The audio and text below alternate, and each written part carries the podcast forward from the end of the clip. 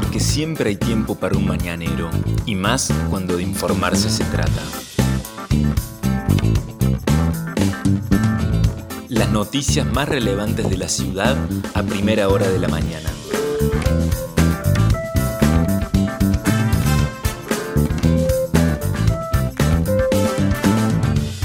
Hola, buenos días Río Cuarto.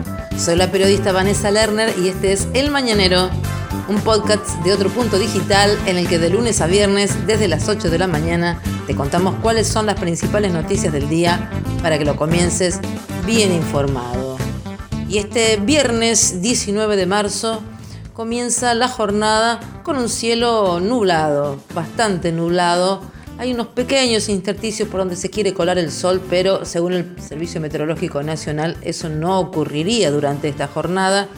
Está anunciado que para hoy la máxima temperatura sea de 24 grados, que por la mañana el cielo esté nublado, por la tarde mayormente nublado y que por la noche puede haber lluvias aisladas. ¿Qué pasará el fin de semana?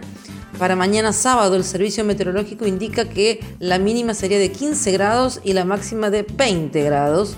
Y el domingo la mínima sería de 14 grados y de 22 grados. Pero la novedad es que mañana sería un día de lluvia, de todo el día de lluvia en Río Cuarto y que el domingo recién podríamos ver el sol en nuestra ciudad. Estas son las principales noticias del día. Falso médico. Ayer el ministro de Salud de la provincia, Diego Cardoso, en el marco de la presentación de la situación epidemiológica de la provincia, fue consultado sobre el caso de Ignacio Martín, el joven de 19 años que trabajó para el COE y también trabajó para la municipalidad de Río Cuarto que le abonó por guardias realizadas tanto en el S24 de Barrio Alberdi como en el ex EDECOM. El ministro dijo que el, ministerio hizo lo que tenía que hacer, fuimos los que denunciamos el caso, le pedimos intervención a la justicia y nos pusimos a disposición de ella. Para nosotros el tema está en manos de la justicia, en este momento no tenemos por qué interferir en lo que es la investigación y todas las medidas que está llevando adelante la justicia hemos pedido su intervención, por lo cual tenemos que facilitarle todos los medios para que actúe y estamos a disposición.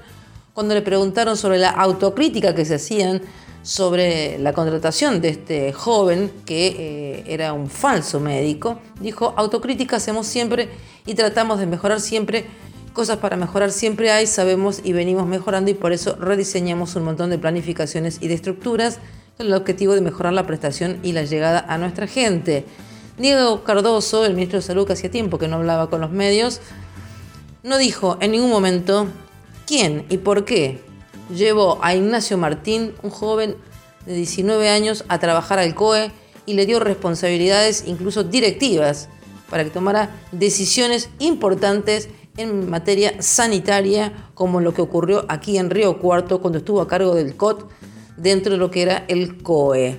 En otro orden, Ayer se produjo una cadena nacional del presidente de la Nación.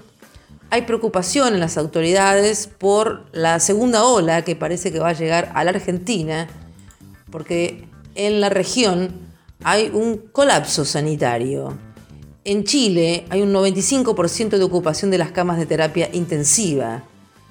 Por su parte, Brasil y Paraguay tienen ambos países un colapso total del sistema sanitario por lo que nuestro país está rodeado y entonces el presidente habló para pedir que como nunca nos tenemos que cuidar para evitar estas situaciones que se están produciendo en todos los países vecinos.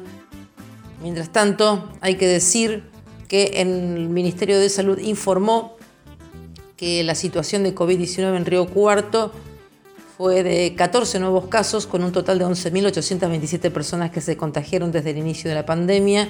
No se informó ninguna muerte el día de ayer. El total de personas fallecidas hasta ahora es de 228, según datos de la municipalidad al 16 de marzo.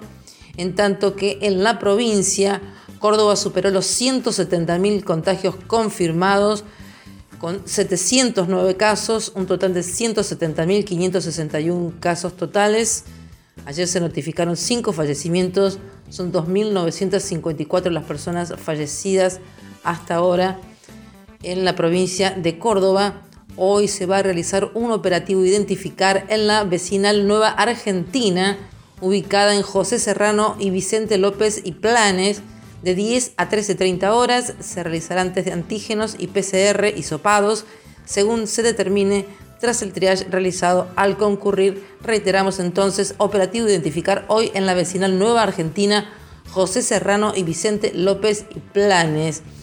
Con respecto a la vacunación, se está aguardando que llegue un nuevo remanente de vacunas a nuestro país. Eh, está mm, próximo a llegar un avión de aerolíneas argentinas con un cargamento desde Rusia que luego serán distribuidos. Ya prácticamente no quedan vacunas en la República Argentina y por supuesto tampoco en Córdoba.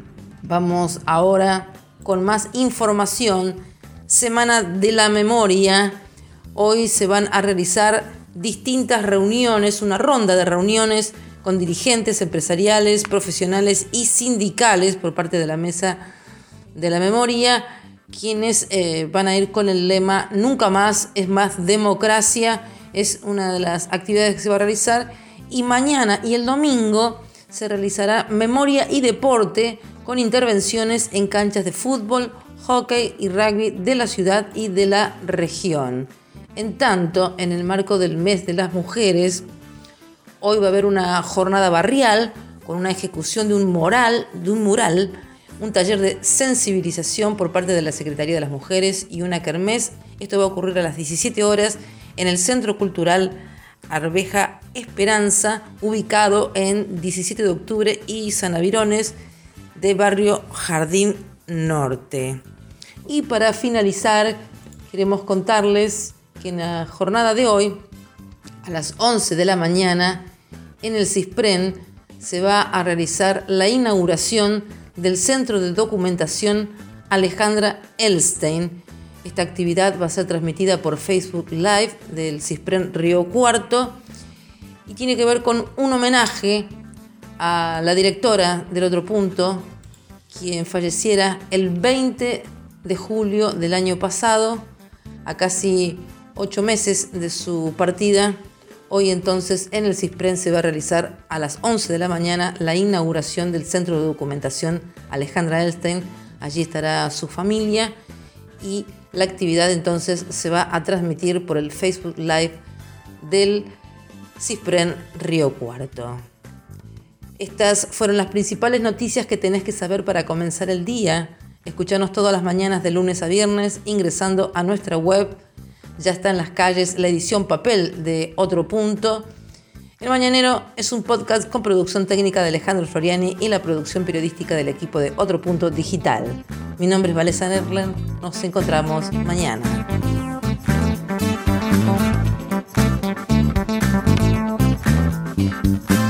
Esto fue El Mañanero, un podcast de otro punto con la producción periodística de Vanessa Lerner.